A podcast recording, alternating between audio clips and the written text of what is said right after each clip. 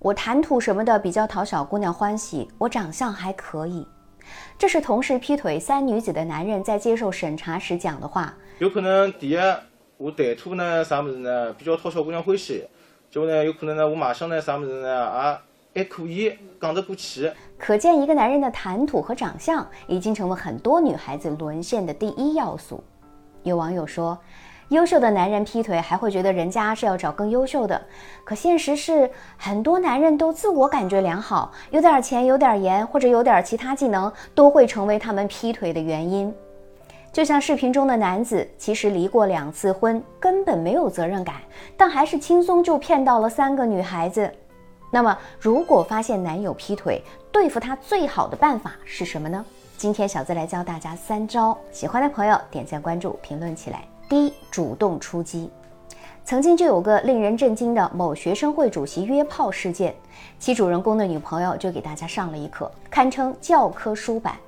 那个男生啊，处处装出品学兼优的学长人设，但他女朋友发现了他的丑恶嘴脸之后，并没有大吵大闹或者质问渣男，而是等到毕业聚会那天，把渣男灌醉，将他聊骚的记录群发到他手机上所有的微信好友。这真是不出手则已，一出手就是炸弹级，简直不要太爽！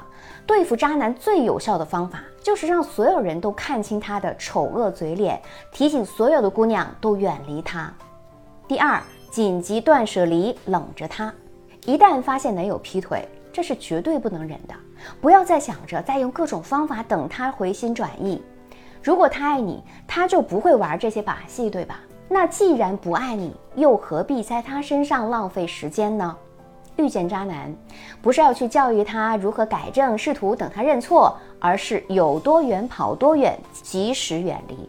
我我们的时间宝贵，你的余生恕不奉陪。曾经我看错了人，就此一别两宽，之后各生欢喜就好。第三，一定要多关爱自己和发展自己。俗话说，谁年轻的时候没遇到过一两个渣男？但遇见渣男不是你的错，千万不要贬低自己。既然你的付出没有得到相应的回报，那么咱们不如改变策略，把更多的心思从对方身上收回来，重新认识自己，发展自己。我们可以精进自己的兴趣爱好，学习一门新的技能，学习如何经营亲密关系，不断的拓展知识面，成为更加独立和自信的女人。当你变得更有魅力、有深度的女人时，你会发现，哎呀，当初看上他那真是瞎了眼。